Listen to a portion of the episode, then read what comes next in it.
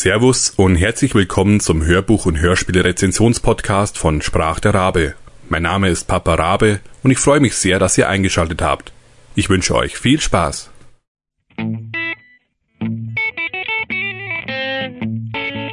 Nummer 12 Professor Sigmund Freud Teil 1 Das zweite Gesicht von Heiko Martens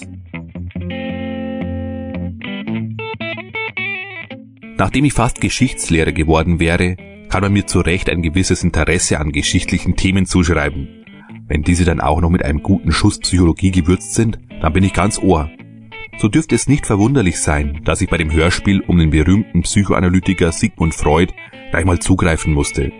Dass die Rollen auch noch hochkarätig besetzt waren, war natürlich auch noch ein besonderer Bonus. Titel das zweite Gesicht. Professor Sigmund Freud Teil 1. Autor Heiko Martens. Sprecher Hans-Peter Hallwachs, Felicitas Woll, Andreas Fröhlich und andere. Genre historischer Krimi. Laufzeit eine Stunde neun Minuten ungekürzt. Verlag Stil. Erschienen 2011.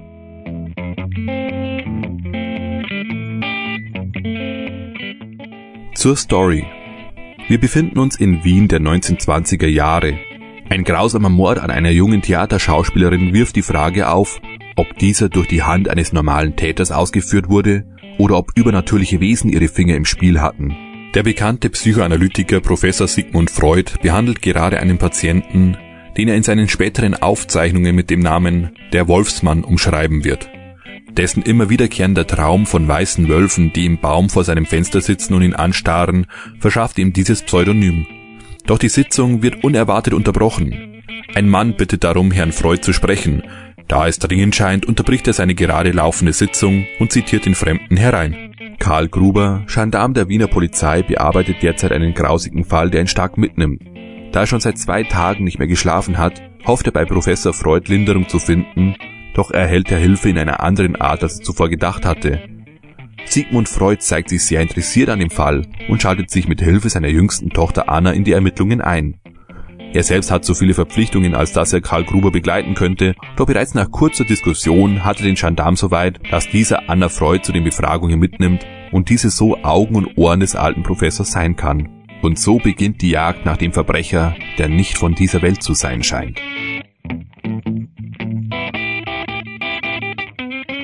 Sprecher. Wie eingangs schon erwähnt, wurde bei den Sprechern nicht gegeizt und die Stimmen passen wunderbar zu den Charakteren. Ladies First möchte ich mit Felicitas Woll, einer der drei Hauptsprecher, beginnen. Sie spricht Anna Freud, die jüngste Tochter von Sigmund Freud. Anna hat eine starke Persönlichkeit und kann mit ihrem Vater auch auf geistiger Ebene mithalten. Da sie sich für die Psychoanalyse interessiert, wird sie zur rechten Hand ihres Vaters. Mit Felicitas Woll wurde eine sehr gute Stimme für diesen Charakter gefunden.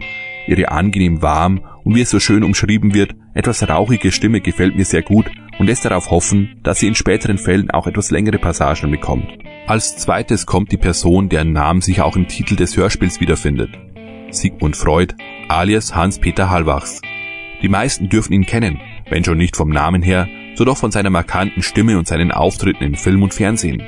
Zwar trägt er im richtigen Leben keinen Vollbart wie seine Hörspielrolle, aber die raue, knarzige Stimme in Verbindung mit dem Coverbild lässt Sigmund Freud sehr schnell wieder zu neuem Leben erwachen. Ein wundervoller Sprecher, dem ich sehr gerne lausche. Last but alles andere als least natürlich einer meiner All-Time Favorites. Andreas Fröhlich. Ich mag seine Stimme einfach wahnsinnig gerne.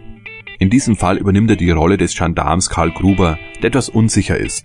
Es werden erste Andeutungen gemacht, dass er wohl im Krieg so manches erlebt hat, das ihn noch in aktueller Zeit verfolgt und ich bin gespannt, ob das noch weiter vertieft wird.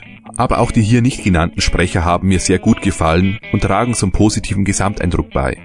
Allein die Stimmen in Sigmund Freuds Kopf haben eine sehr dichte Stimmung erzeugt und den Charakter des Psychoanalytikers weiter vertieft, indem sie seine Gedankenwelt vor dem Hörer ausbreiten. Ich hoffe, dass auch die nächsten Hörspiele auf diesem Sprecherniveau bleiben.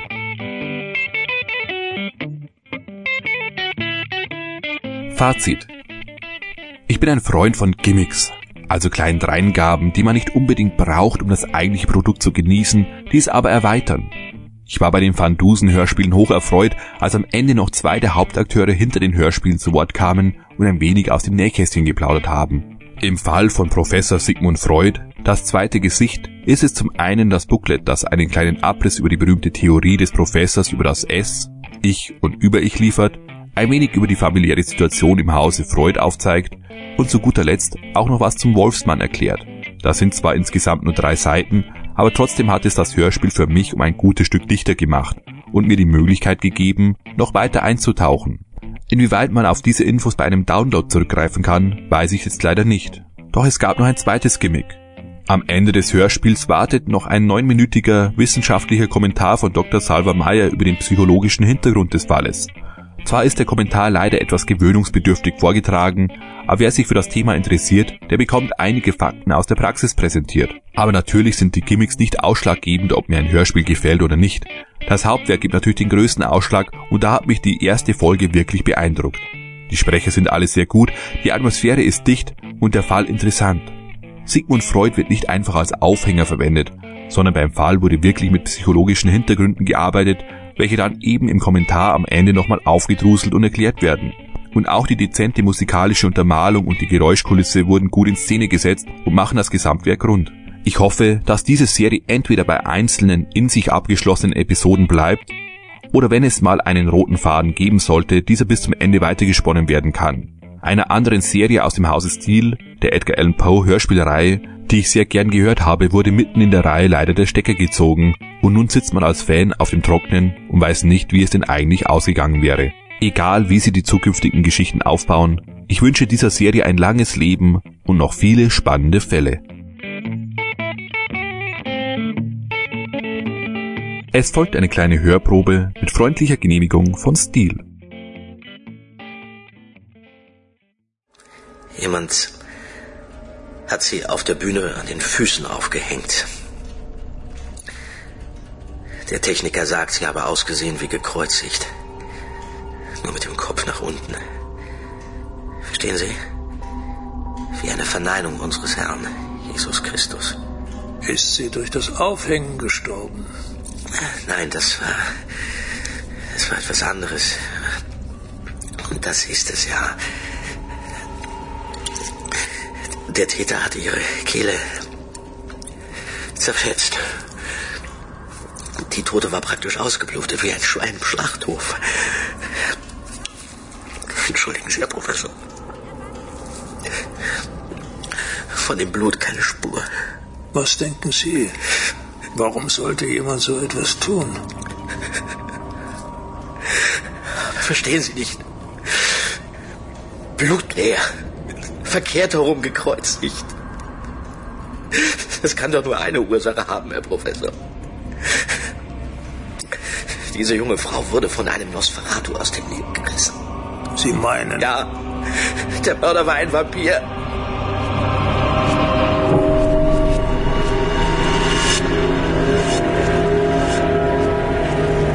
Ein Blutsauger?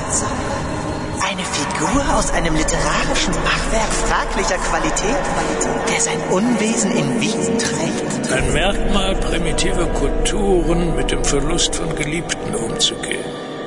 Stirbt jemand eines gewaltsamen Todes, wird die Seele in ein Zwischenreich getrieben, unfähig zu sterben, aber auch nicht mehr dem Leben zugehörig. Womit mal wieder bewiesen wäre, wie sehr sich primitiv und neurotisch nur gleichen. Dieses Wien ist nur einen Schritt von der Steinzeit entfernt, wenn überhaupt. Es geht nicht darum, ob ein Vampir der Mörder war. Warum aber glaubt Gruber genau das?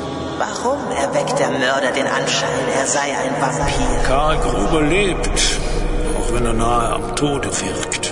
Im Krieg und sein Dämon. Ich mag diesen Kerl.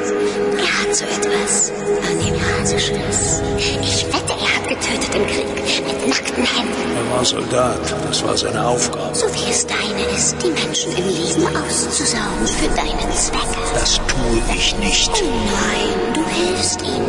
Wie selbstlos. Der Vampir bist du.